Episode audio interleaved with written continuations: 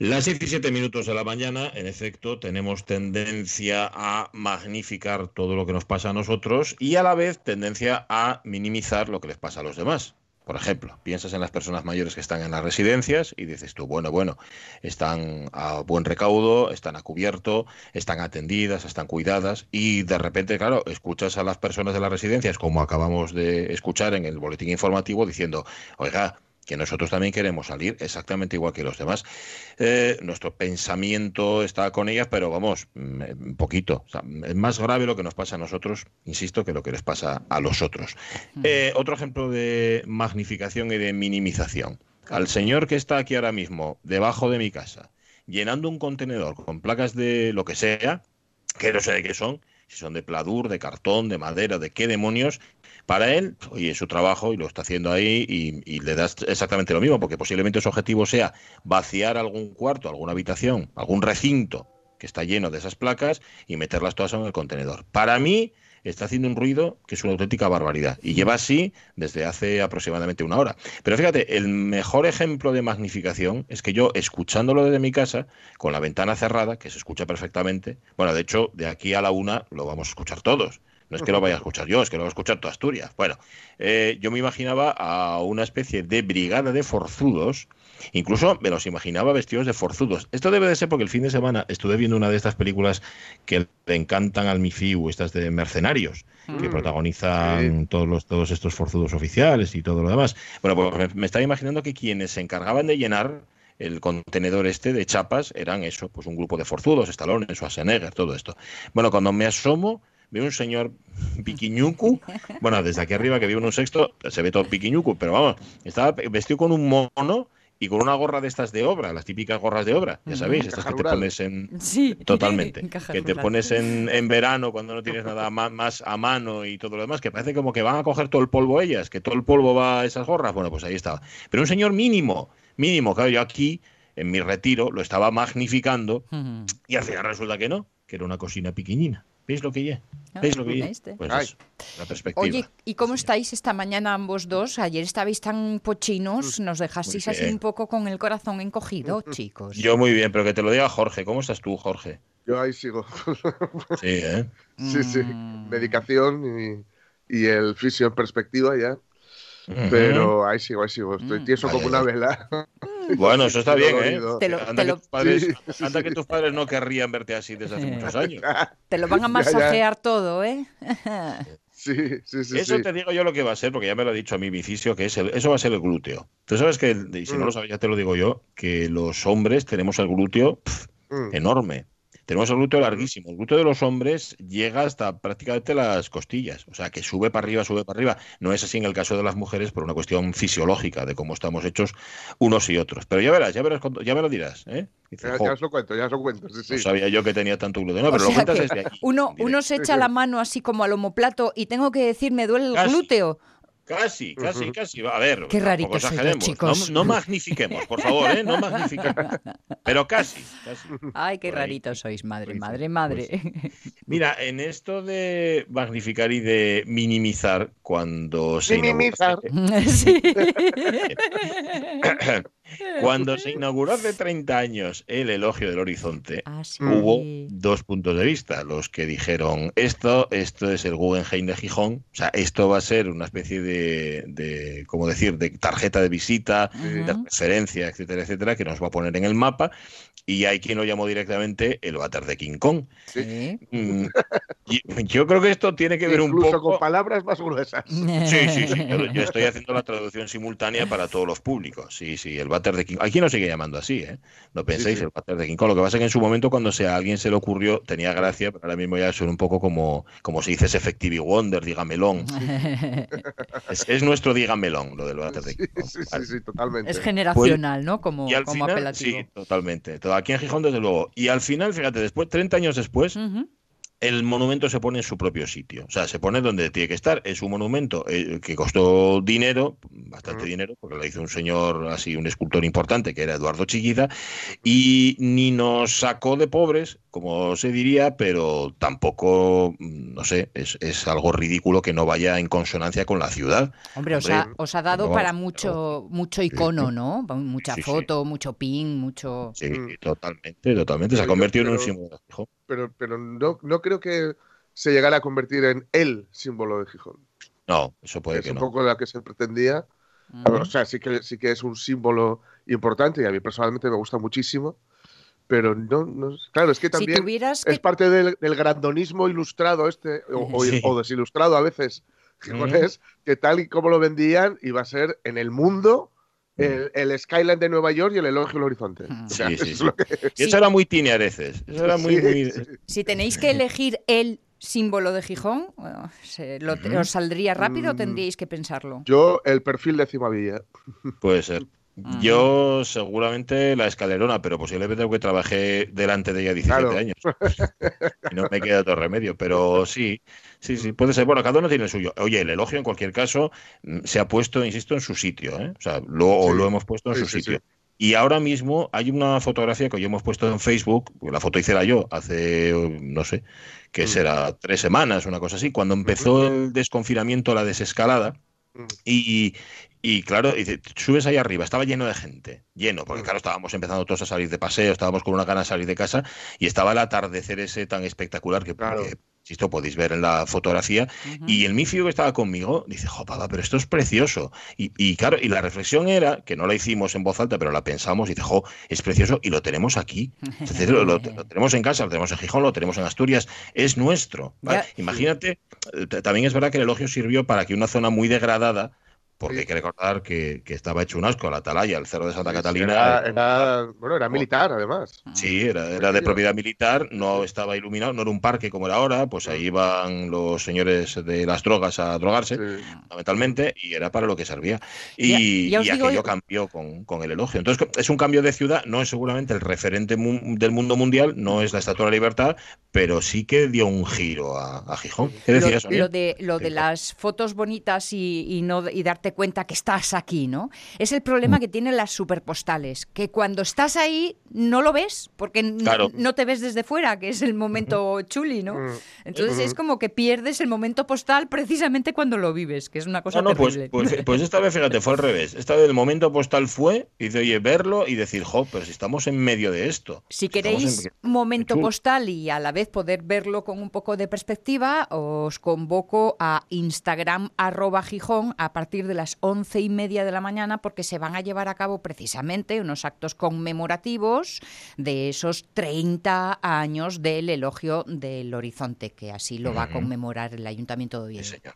Luego, luego le damos un, así. ¿En Oviedo lo va a conmemorar? No, va a ser de Gijón, yo creo. Va a ser no, A ver, Oviedo puede, ¿eh? También. Hombre, hombre, anda que no habremos disfrutado, ¿no? Todos los asturianos lo hemos hecho. a, a partir de las once y media en directo desde Instagram.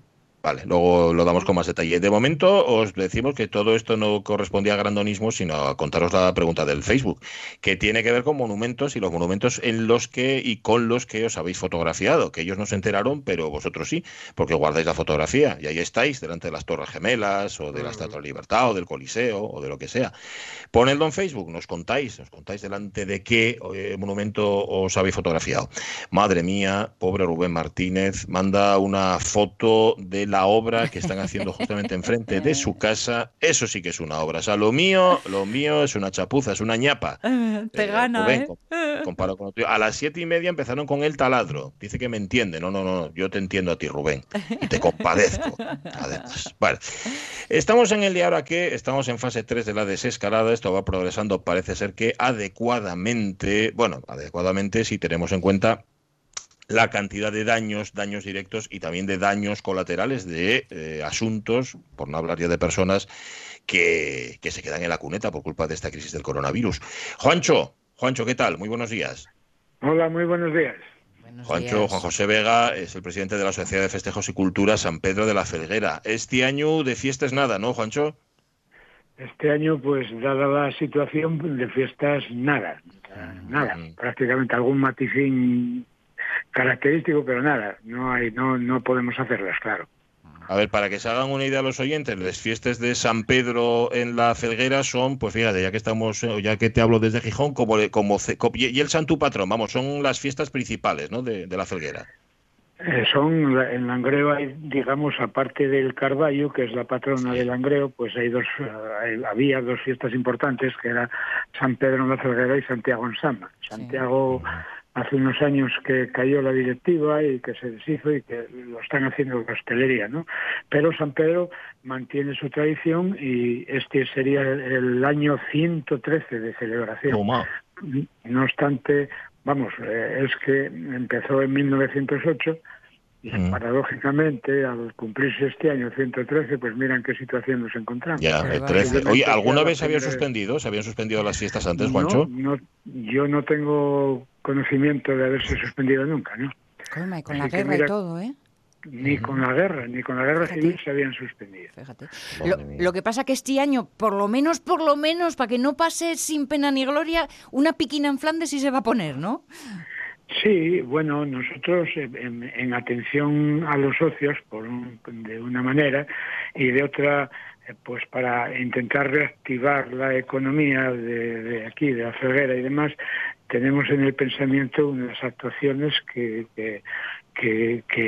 esperemos que fructifiquen, porque estamos expensas solo, solo exclusivamente de, la marcha, del proceso de, este, de esta pandemia y demás, y de las autorizaciones eh, paralelas correspondientes.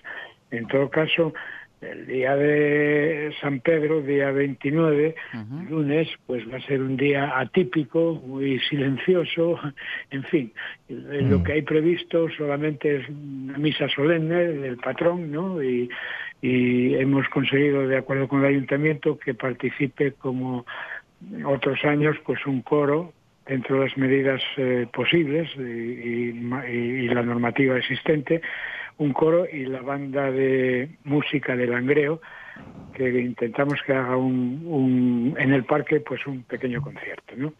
Y para de contar, eh, si podemos, eh, haremos algo de música en la calle, charanga, pero siempre y cuando nosotros podamos, ¿no? Para evitar aglomeraciones, como estas charangas, pues están ellas en movimiento de un sitio para otro. Vamos a ver si lo podemos hacer, sí. Bueno, hoy hay otras actividades, no obstante, Juancho, que sí que las podéis llevar a cabo. Estaba pensando en el concurso de cuentos, que es, es el más antiguo de España, el vuestro. Sí, sí, la sociedad en sí, pues aparte de festejos, es una sociedad cultural, ¿no? Se llama Sociedad de Festejos y Cultura San Pedro. Y la febrera siempre luchó por el aspecto cultural mm, eh, ya desde años A, ¿no? No en vano, en 1961 fue declarada esta zona como el kilómetro más culto por la UNESCO, ¿no? y, y, entonces, pues eh, nosotros, eh, dentro de las actividades de, de festejos, aparte de las fiestas, tenemos el concurso de cuentos más antiguo de España, que es un concurso internacional que, eh, que vamos a ver, que, que, llevamos ya eh, a la raya de 70 años aproximadamente y que hemos fallado el sábado pasado, este sábado que pasó. Se han presentado 1.235 cuentos de, de prácticamente de 28 países distintos lógicamente por la lengua, eh, por el idioma, eh, los más vienen de Hispanoamérica, pero, pero además recibimos cuentos de Estados Unidos, de Serbia, el año pasado de Turquía, de Inglaterra, de, en fin, eh, de Europa y América fundamentalmente. ¿no? Eh, es un concurso importante con, con un jurado eh, de categoría. De lujo. De lujo. Lo preside don Salvador Gutiérrez, que es miembro de la Real Academia Española de la Lengua, Sion S. Eh, entre ellos están también pues María Teresa Álvarez, viuda de, de, Sabino Fernández Campo. Está la escritora Ángeles Caso está un catedrático de Gijón, Francisco García, que escribe una Nueva España todos los miércoles, está un, escritor y psiquiatra de Oviedo, José Luis Mediavilla, y luego cuatro compañeros de aquí, de la zona, que Javier Cellino, que es escritor, ganador de varios eh, concursos por ahí, y José Manuel Díaz y José Ramón Gutiérrez y Maite Juan, que son licenciados en lengua, e historia y fueron por aquí profesores y, e incluso directores de centros educativos. Eh, como, bueno, y luego está la secretaria, que es la secretaria, que ejerce de secretaria, la secretaria de la Sociedad de Festejos y Cultura, eh, Pilar Pérez, y, bueno, yo en, plan de trabajo siempre. Sí, señor. Y eso, y eso el coronavirus no lo pudo frenar. Oye, ¿qué más actividades, Juancho, no va a poder frenar? Porque claro, estamos pensando en el verano que va a ser complicado, pero hombre, la nueva normalidad tiene que tender eso a la normalidad. Yo qué sé, el mercado tradicional, por ejemplo, o el concurso de descanciadores, ¿eso qué? eso esperamos. Eh, eh, como remate a esto que estaba hablando, este año el concurso de cuentos lo ganó un argentino. Ah. ah, vale, mira, nos faltaba ese dato. Un, sí, sí. un argentino. Bueno, es, es para ver la internacionalidad del concurso, ¿no? Que, eh, llevábamos unos años que ganaban personas de aquí, de España y demás, y este año ha ganado un argentino, precisamente.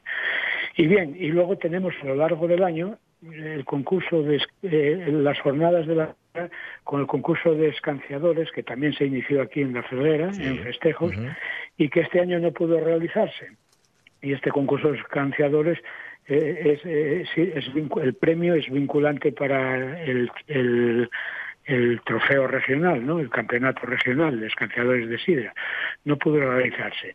Aparte de esto, tenemos el mercado tradicional y por último, las jornadas de la fabada, ¿no? que estamos luchando porque sea de interés turístico regional.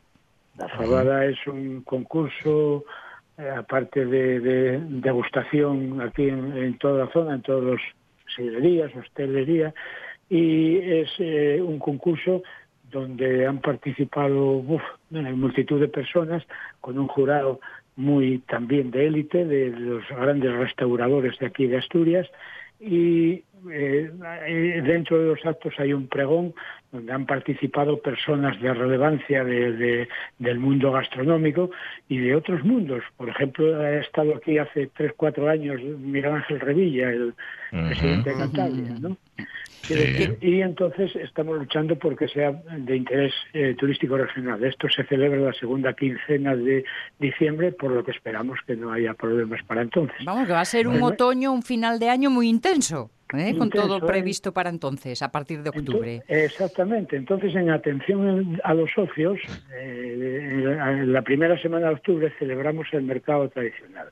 Y este año queremos darle un vuelco a todo esto y celebrarme, al celebrarlo intento traer el concurso de escanciadores para esos días e incluso, si es posible, siempre dentro de la normativa, que ya sabéis que no depende de nosotros, pues eh, hacer unas verbenas, ¿no? un fin de semana de verbenas, no a, a, la escala de las grandes fiestas de, de, junio, ¿no? pero sí, sí, unas verbenas para mover la economía de la zona y demás, y, por otra parte esto hacer como dije antes estos concursos por pues por dar animación a todas estas cosas un voto, de muestra alegre pues sí eh, volviendo a la normalidad y esperemos que así sea y sin dejar de trabajar que es lo importante Juan José Vega Juancho presidente de la Sociedad de Festejos y Cultura San Pedro de la Felguera un abrazo muy fuerte a cuidarse un abrazo igual. Buen día, buen día. Dejadme pues que añada muy rápido que de la misma forma la cofradía Nuestra Señora del Buen Suceso del Carballo en Lugones también ha anunciado que suspende las fiestas del 31 de julio al 4 de agosto. Estamos en las mismas fechas que en el caso de San Pedro y que al hacerlo público, bueno, pues recuerdan por una parte al vicepresidente que se que perdieron su compañía en estas fechas, José Ángel Fernández, y que en su caso es la segunda vez que tiene tienen que suspender. La primera en el 36, ya podéis ir imaginando. pues sí, pero fíjate, las de San Pedro de la Frontera ni siquiera con la guerra, ¿eh? se interrumpieron. Tremendo. 10 y 26 minutos de la mañana. Normalidad lo llaman, bueno, otros lo llaman infierno. ¿Mm? This is hell, this is hell, I am sorry to tell you it never gets better or worse. But you'll get used to it after a spell. For heaven is hell in reverse. The Bueno, da igual que le pongas música mismo estilo que no. Mira que me gusta a mí esta canción, ¿eh? Ya, pues fíjate, describe eso, justamente eso, el infierno. Bueno, no sé si se parece mucho al que, al que describe, aquel en el que vivimos y seguramente sin darnos cuenta. Bueno, cuando digo seguramente lo digo en sentido mm, estricto. Mm. Vivimos en él, pero no lo sabemos. Germán Huici sí lo sabe. Germán, ¿qué tal? Muy buenos días. ¿Qué tal? Buenos días. Buenos días. Andrea acaba de publicar Desde el infierno. Mm, ¿Vivimos en el infierno, Germán? ¿No lo sabemos y encima estamos encantados de vivir en él? Eh, no sé si encantados. Pues mi teoría, yo llamo infierno al mundo en el que vivimos porque me parece que es un mundo primero sin esperanza, ¿no? Como que en otras épocas, pues la vida igual no era de color de rosa pero de repente vivimos en una época en la que no, no hay anuncios de que esto vaya a mejorar, ¿no? Seguimos un poco una corriente, pues de una especie de final del capitalismo y estamos un poco hechos, estamos un poco hechos a la fatalidad. Sabemos que ecológicamente todo es un desastre, pero seguimos adelante. Sabemos que hay unos problemas políticos, sociales, económicos, pero seguimos adelante. Y, y más que encantados es como que no en el infierno de Dante había un cartel en la puerta que decía, abandonad toda esperanza vosotros que aquí entráis.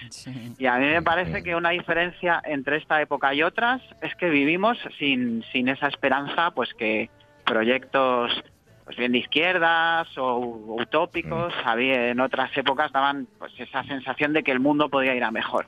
Y eso, lo hemos perdido. ¿Eso, Germán, es por falta de imaginación o por falta de corazón?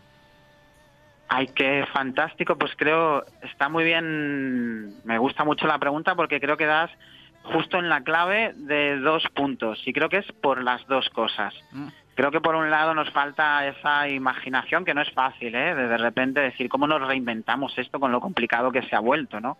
Un mundo con tanta gente, con tanta con un aparato burocrático tan grande, una economía tan complicada. Y luego, por otro lado, creo que también nos falta un poco de corazón. Porque yo tengo la teoría de que hay como dos bases de este infierno. Una es pues todo ese mare magnum de pantallas, de imágenes, de vivir alejado de las cosas sencillas, que nos aleja un poco los unos de los otros. Además, cada vez vivimos más en la pantalla, en esta la cuarentena se ha visto, ¿no? No hubiese sido posible sin, sin todos estos medios de comunicación que son fantásticos, pero de los que abusamos y eso, por un lado, nos deshumaniza y luego también un exceso de, burocracia. La burocracia puede estar bien para organizarse, pero hemos llegado al paroxismo. Y para mí, burocracia no solo es los papeles que haces en, en un edificio estatal, sino también los bancos o incluso mucha gran parte de Internet es burocracia, porque casi que las redes sociales es como si tú voluntariamente te hicieses un carnet eh, que te representa en ese mundo virtual. Entonces estamos un poquito eh, ausentes de corazón y también un poquito ausentes de imaginación. Las dos cosas van como cruzadas. Estamos un poco pues yo, creo. Sí, no, yo estaba pensando que con esta crisis del coronavirus habíamos empezado a ver la luz al final del túnel. Digo, mm. Mm, por tanto espasmo de solidaridad como, como nos recorrió, como recorrió a la sociedad, o por lo menos a una parte de la sociedad. No sé si, Germán, eso te ha dado algún tipo de esperanza o todo lo contrario, te ha confirmado que vivimos en el infierno y en él nos vamos a quedar. Hombre, yo creo que depende mucho de, de, dónde se haya vivido la crisis. Yo estaba en el centro más céntrico de una gran ciudad y luego yo aparte, como veis un poco, soy un poco estructuralmente pesimista a veces. Yo creo que estamos, igual esta gran crisis es como una especie de, de jaque mate o de momento que igual ya nos sumergimos de todo en ese infierno o a lo mejor despertamos porque, porque nos vamos a empezar, como tú dices, a necesitar cada vez más los unos a los otros y también porque ha puesto sobre la mesa que de repente puede llegar una, una enfermedad y darnos un sopapo de realidad. Pero yo mm. también veo que algunas de las reacciones frente al, al virus y a cómo se está gestionando las pues las diferentes reacciones, eh, reacciones de los estados ante la epidemia son también un poco infernales. O sea que hay un poco de las dos cosas. Explosión de postureo también. Explosión de postureo. Puede ser. Sí sí sí sí.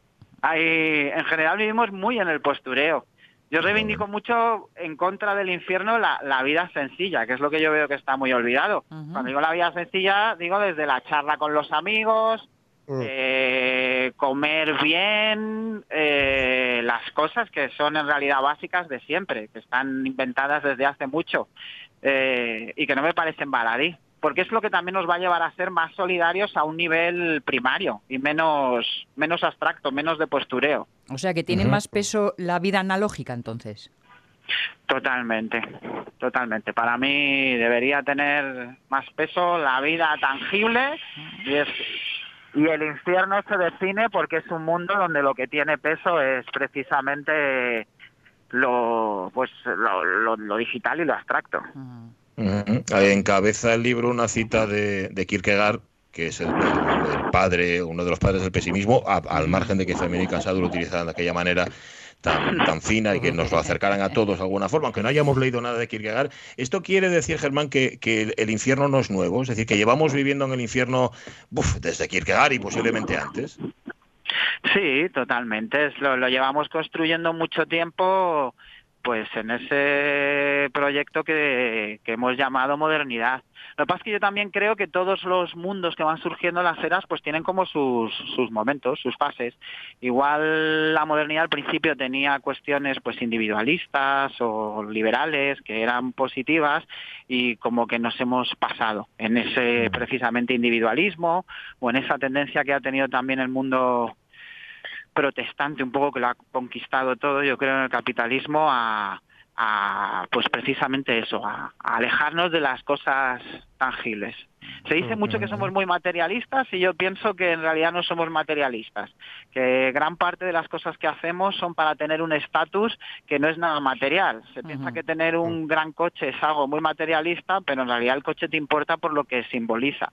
Lo materialista es pues lo que os comentaba antes. Materialista es ayudar a alguien que tiene un problema tú directamente, porque no hay nada más mm. material que eso, es en cierto sentido. Como todo, mm. eh, eh, como parte de este asunto viene por el capitalismo, estaba pensando en qué mayor forma de separarse de lo tangible que creerse que un papelito representa todo ese oro mm, que en teoría eh, significa, ¿no? A partir de ahí ya no vemos la verdad y va todo con señas, símbolos y representaciones.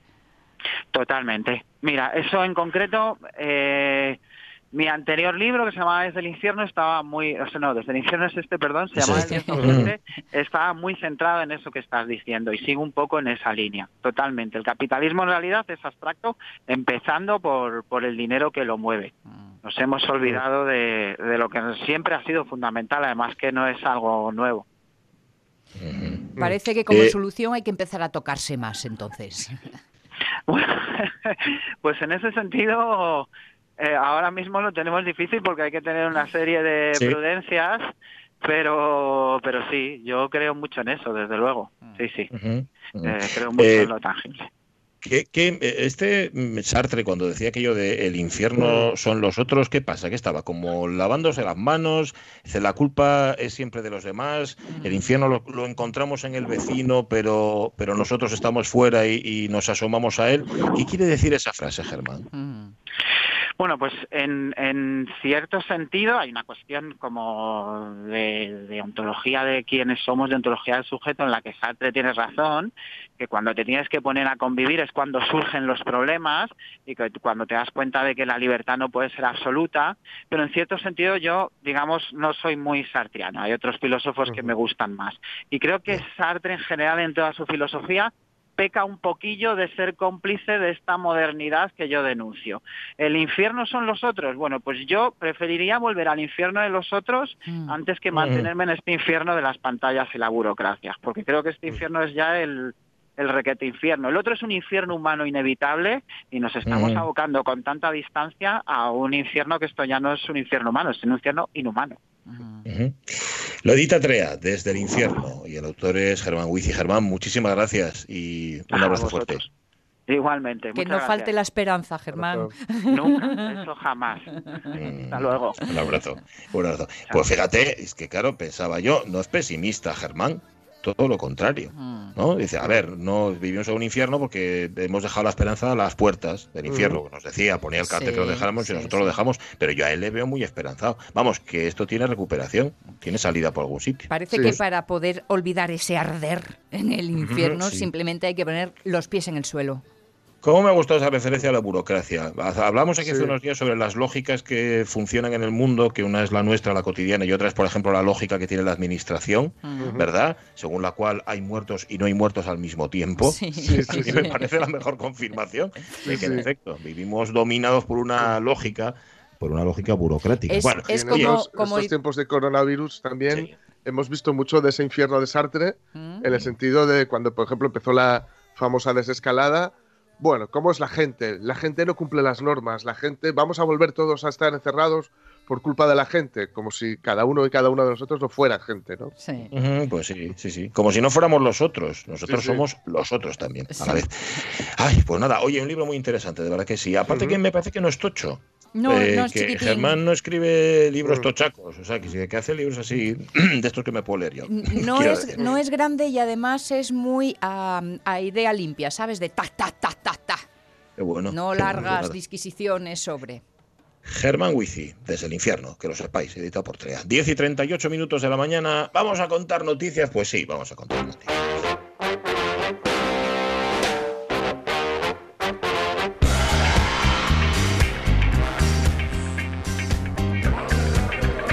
Que no nos falten. Eh, esta, bueno, a ver, léela.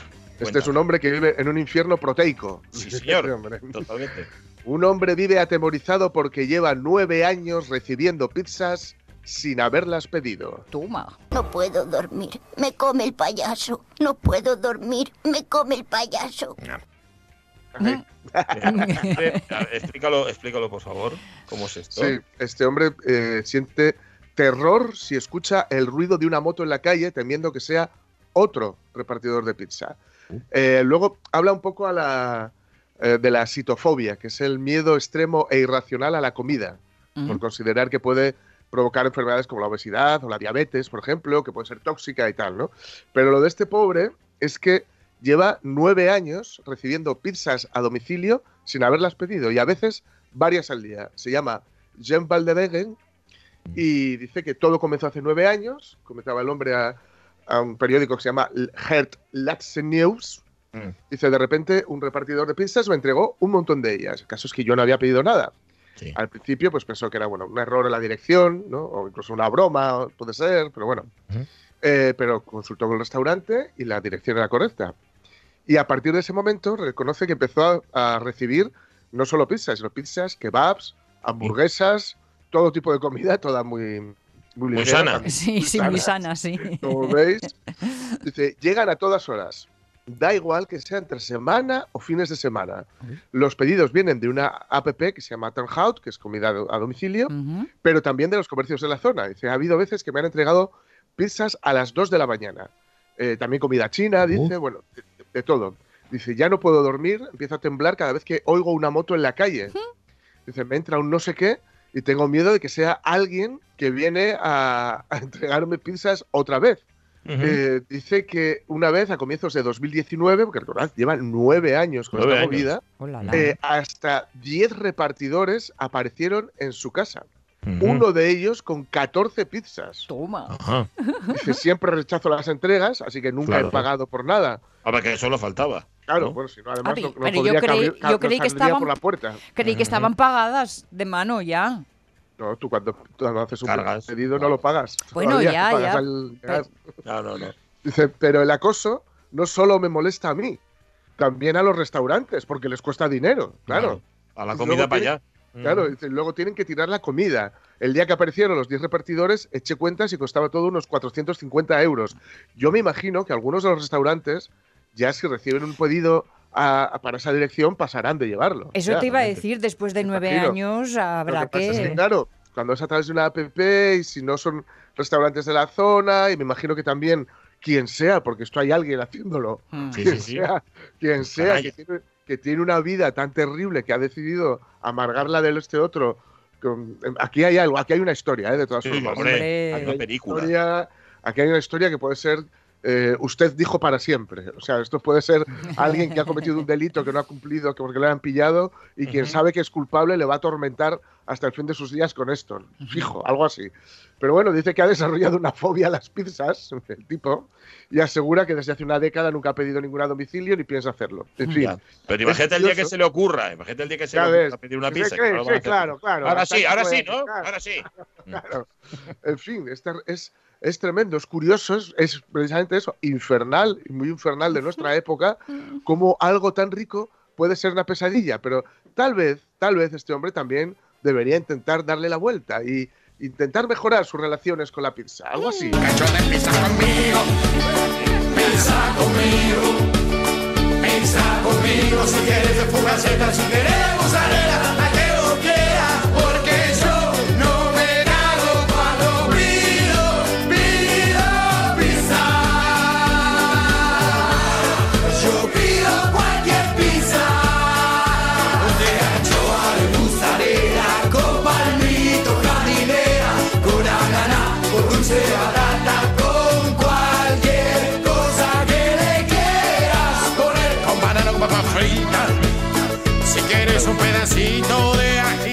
en vinagre. ¡Oh, por qué no! También berenjenas. Si cuando puedas después te haces un enema.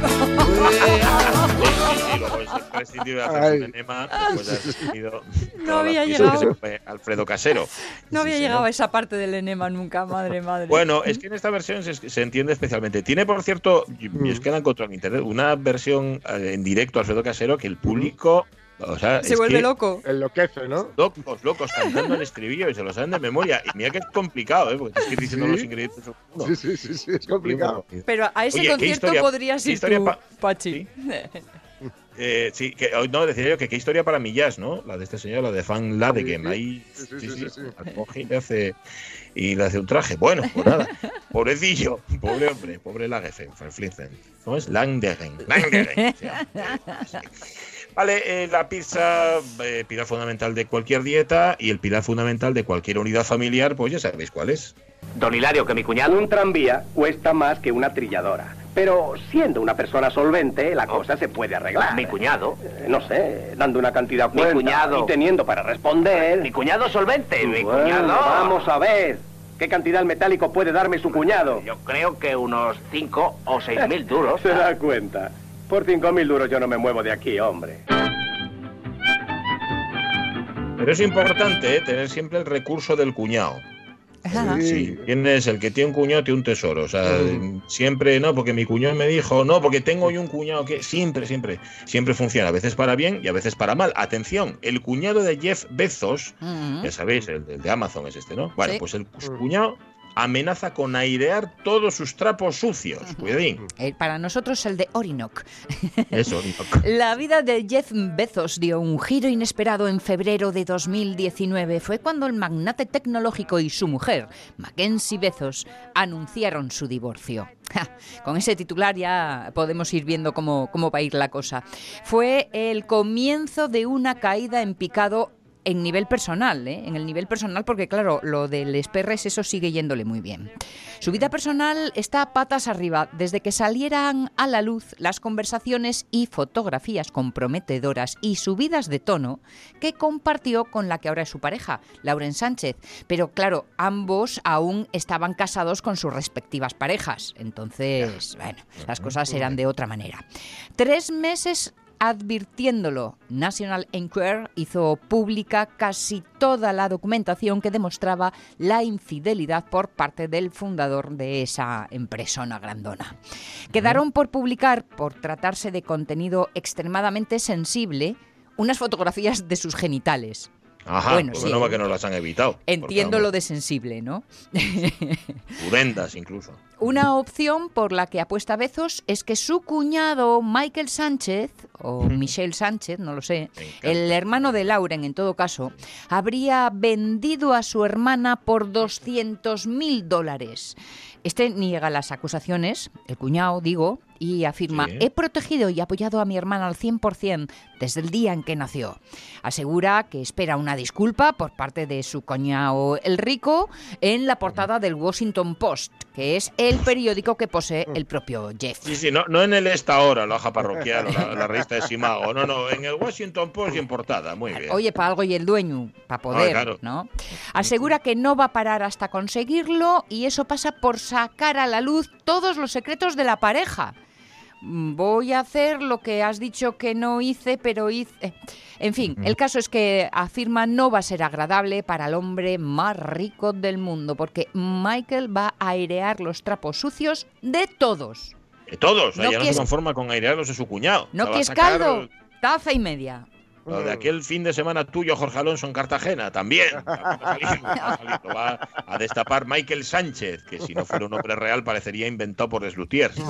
Michael Sánchez, el hermano de Lauren, que he dicho, ah, vale, o sea, que me acusas de vender a mi hermana, pues ahora la voy a vender, de verdad. es absurdo. Sí, totalmente. Cuidadín con esto, cuidadín con la rivalidad entre cuyados, porque estas rivalidades terminan siempre de muy mala manera, ¿eh?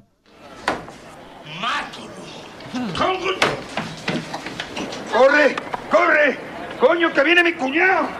Señor, si tu cuñado blandiendo un cuchillo de pescadero. Lo que pasa es que está entre gente de cierta posición. Hombre, Bezos, Sánchez, pues no, no llegan a, a esos extremos. No, mandan a alguien. Warren Sánchez nunca lo haría. Warren Sánchez jamás, nunca le han podido probar nada. De todas formas, os digo que a mí me impacta eso que eso de para defenderme de lo que me acusan voy y lo hago. Mm, mm, ¿La lógica dónde está? la lógica es la lógica del extorsionador. Dice, te extorsioné, pero ahora sí que ahora sí que vas a saber lo que es que te extorsionen. buen extorsionador será. Eso, eso, que dices tú. 9 de junio, quedan 205 días para que termine el año. En el 411 a.C., en Atenas, en antigua Grecia, durante la guerra del Peloponeso entre Atenas y Esparta, un golpe de Estado derriba al gobierno democrático ateniense. Sube al poder la oligarquía de los 400, que será reemplazada unos meses después. El descontento era patente entre los atenienses. Jorroña que jorroña, Nana Muscuri de mis rusos. Jorroña que jorroña, Butros Gali, George Mustaki, Pasula, Yanakis, Panathinaikos y Olympiacos. Jorroña que jorroña Buruaga, Angolatinoso, Nosocaya, Palatos, Trusca, Matías Pras, Padre, Curriculum, Cocoguagua, Ariquitán. Jordi Pomanara, Ay, Matías, Matías Pras, padre. Pras, padre, ese es el momento glorioso. Sí, señor. Roña que joña. Y esto fue, fue una movida. Algún día en la en efemeridona, efemeridona perdón, histórica eh, nos tocará hablar de esto del gobierno de los 400 y, y todo, todo lo demás. Pero duró poco, ¿no? O sea, duró unos meses. Esto nada, nada, unos meses, unos meses. Pero había, había filósofos importantes apoyando aquí esto. ¿eh? No todos eran precisamente eh, demócratas. Y nunca olvidemos que la democracia ateniense eh, hmm. era una democracia para los ciudadanos y los ciudadanos no englobaba a las ciudadanas. Hmm, correcto, ni a los esclavos, ni a los esclavos, ni nada. Sí, sí, sí. Y sí, ya, ya sabemos que la democracia no funciona. Claro, efectivamente, ya lo dice. Ya lo dicen los Simpsons, ¿no? Ya lo dice Ken Broadband. Ken Broadband lo dice, sí, señor. bueno, ¿qué más pasó? En el 53, en Roma, el emperador romano Nerón se casa con, se casa, perdón, con Claudia Octavia, una buena ocasión para obsequiar a sus invitados con una alegre canción cantada con el corazón. ¡Oh! ¡Oh, llama viva! ¡Viva! ¡Oh! ¡Oh, fuerza divina! ¡Oh, ni modo poder! ¡Salve!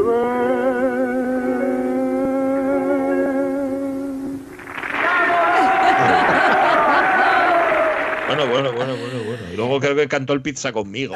Sí, sí, claro, porque era la antigua Roma. En la antigua Roma ya había. Me imagino al doblador al doblador que probablemente sea un tipo que cante bien, cantando mm. para cantar mal, que tiene que ser complicado, ¿no? cantar pues tampoco canta mal. No canta tan mal, no desafina. Vamos, lo único que canta pues feo. luego, cantó Pizza conmigo y en, bueno, en homenaje o dedicándosela a, la, famosa bisexualidad romana heredada de los griegos, cantó también el caballo homosexual de, las montañas. Ah, sí, sí, de las. Bueno, era en realidad en Roma era el caballo homosexual de las colinas. El caballo homosexual de las siete colinas. De las siete colinas, sí. No, tenía que tener mucho cuidado. Caballo homosexual del Palatino. Tenía que tener mucho cuidado por saber dónde estaba el caballo homosexual de las colinas, si estaba en el Palatino, si estaba, ¿sabes? Que, Ninguna toga se salva. Y aparte que era más fácil, claro, con toga. Claro, claro, claro, fiesta toga. Levanta la toga. Toga, toga, toga. Bueno, que este es un oh, bucle, 51 minutos, la radio es mía, ya sabéis. Bueno, en Burgos, tal día como hoy del año 1354, el rey Alfonso XI de Castilla inaugura el regimiento con el nombramiento directo de 16 caballeros villanos que asumen las funciones del concejo. Todos ellos parecen ser de origen francés. Aquí, Olala, Se la vi, Cancan, Parabris y Turigel. Bueno, no es verdad, no eran de una tontería. Lo digo por si os cae algún examen, lo de Alfonso XI de Castilla. Que fíjate, es un rey así como que lo tenemos, porque Alfonso X, eh, ¡buah, el sabio! Tope gama. Mm. Alfonso XII, ¿dónde vas Alfonso XII? Que era Vicente Parra. Alfonso XII, pero Alfonso XI ¿Quién se acuerda de, Alfonso? Nadie. mira que, instauró un, regimiento en Burgos, ¿eh? que es como para. Sí, señor. Con frío que hace. en, invierno, sobre todo. Bueno, veo, veo que no avanza esto. Tira. En 1815, en Austria, se termina el Congreso de Viena y se instaura la nueva situación política de Europa, incluyendo, por supuesto, el nuevo baile de moda.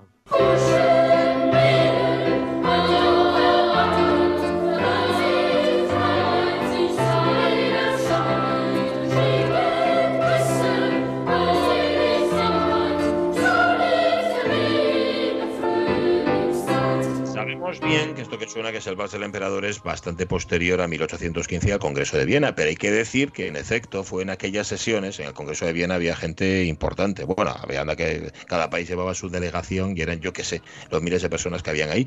Y en aquellas fiestas que organizaban, lo que primero había sido un baile prohibido incluso por la censura, por lo que tenía de sensual, se convirtió eso en el baile de boda, empezó a bailarse el vals. Y como lo bailaban las clases aristocráticas, esto siempre de vuelta, ¿no? Primero lo bailan las clases clases bajas y entonces es considerado absolutamente pecaminoso. En cuanto lo adoptan las clases aristocráticas, se pone de moda. Y desde entonces, desde el Congreso de Viena, el vals representa a la capital austrohúngara. O sea, que, el vals es aquella época lo que un reggaetón a la nuestra. Totalmente, totalmente. Sí, sí. Lo que pasa que, eh, a ver, mm, mm, hay que pensarlo de esta manera. Imagínate reggaetón así muy popular y mm. dicen todos los así arrugan el ceño y dicen, ah, esto es una porquería. Y de repente a alguien se le ocurre que en las fiestas guays de la alta sociedad el reggaetón es la, el baile aristocrático. Bueno, pues a partir de ese momento ya se convierte en aristocrático. Y así. Y luego vuelve a ser popular. Sí, sí, es la... Bueno, en fin, en el año 1930, en la estación central de Illinois, los hermanos Leo Vincent, no sé si eran Leo Vincent, igual era el apellido, uno era Leo y otro era Vincent. Bueno, no importa, un par de hermanos. Son señora. Sí, posiblemente, posiblemente. Bueno, pues Leo Vincent, pero Leo, Leo a los dos. O sea, Leo. Bueno, asesinan a Jake Lingle. Jake Lingle era reportero del periódico Chicago Tribune. Alegarán los dos hermanos que le debía este señor, el reportero, 100 mil dólares. 100 mil dólares del año 1930 por deudas de juego al mafioso Al Capone. Chavales.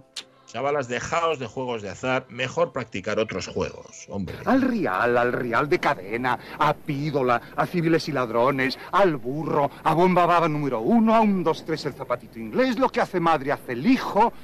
Hombre. Que mira que no hay, ¿eh? Por nada. Balón prisionero, con lo que molaba. Sí, pero a, a, eso al Capone igual no le molaba jugar, ¿eh? No, a ojo de cuchillo y tijera. Y al balón prisionero tampoco, ¿verdad? tal como estaba le daban siempre al pobre. Sí, sí, sí, Estaba, oye, tengo mucha ganas de ver, no sé qué cuándo sale, si ha salido ya, no tengo ni idea, porque como estoy ya absolutamente confinado, em, la película de Capone, la película de Al Capone protagonizada Creo que no por todavía, pero... Sí, ¿eh? Ah, pues no, sé. Bueno, tengo yo curiosidad porque Ramón Redondo la vea y nos diga. A ver qué le También. Parece. Bueno, va, otra. 1934, en Estados Unidos, se estrena la primera película de Donald Duck, del pato Donald. El primero de una larga estirpe de patos de ficción. Oye, en la tele hay un anuncio que sale un pato en un tanque y ataca a todos los gérmenes del váter. Y los gana. Y caen así, para abajo. Ahí está. El pato, es que en la imaginería popular tiene muchas reencarnaciones. El pato Donald no se le entiende y este tampoco, pero mata a gérmenes. Yo siempre reivindicaré a Howard, un nuevo héroe que era un pato que venía del espacio. Yo no llegué a verla esa película. Pero mira, tremenda, tremenda, tremenda. Y al lado de la gran ilusión de Jean Renoir, lo pongo. Sí, sí, sí. Y recuerdo también que eh, una noche, o mejor dicho, a la mañana, después de una noche movidita, me encontré que había escrito en una libretina de estas que siempre eh, llevo, había escrito siempre nos quedará Pato VC. No me digas que había pasado. Mira, tú como Vicenta. tu, pasado, tu pasado de dueño de, de dueño de pato, ¿eh? que te aviva puede el corazón. puede ser, sí, sí, sí. Pato puede ser. Bueno, a lo mejor algo, algo que habías bebido. Ah, no sé. Puede ser. Eh, en el año 73, 1973, en España, el almirante Luis Carrero Blanco jura su cargo como presidente del gobierno. Luego ya tal. Carrero Blanco, ¿cómo murió en un coche? ¿Y estos señores todo qué? Si yo quisiera sintetizar en una sola palabra.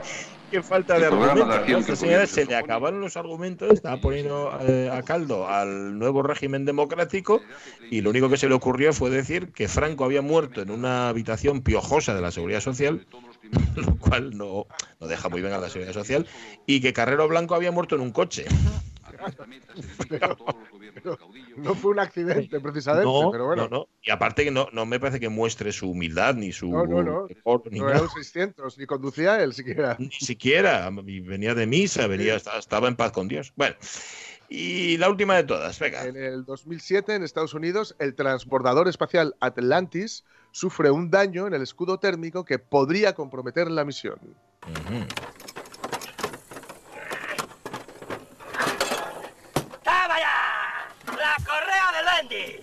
Inglesa tenía que ser.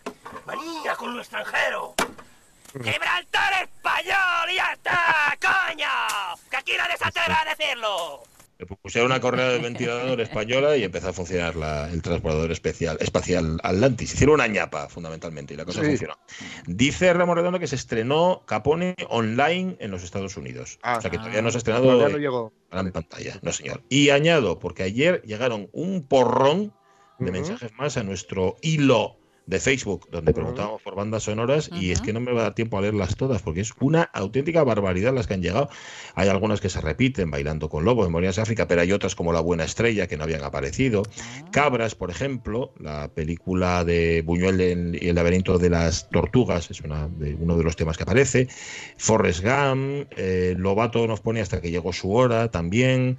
Mm, María Soto, bandas sonoras del oeste americano, Granujas todo ritmo, dice Damián Acuña Lamas, y Good Morning Vietnam, que tiene una de estas así de canciones muy chula también. Alberto Sanfuto, Estirema Paradiso y Memorias de África, El Golpe, nos pone Cristina García Cubero, Buf, La vida es bella, Carmen Rodríguez, La vida de Brian, nos pone Ada Kraus, sin dudar, Ana del Puente, La leyenda de la ciudad sin nombre, Senén Rodríguez, Diamantes de Sangre, que dice que es muy buena, y Diego Cotoya nos pone Pasa la vida, que aparece en Bajarse al Moro, la película Bajarse al Moro. Em, hoy tenemos otro hilo, ¿eh? hoy tenemos otra pregunta. Hoy ah. hablamos sobre monumentos y fotos, así que nada, lo ponéis cuando queráis. Y como se me va apagando la voz, que ya lo vais notando, vamos a, ver, lo locuto un poquitín más, vamos a ir a las noticias. De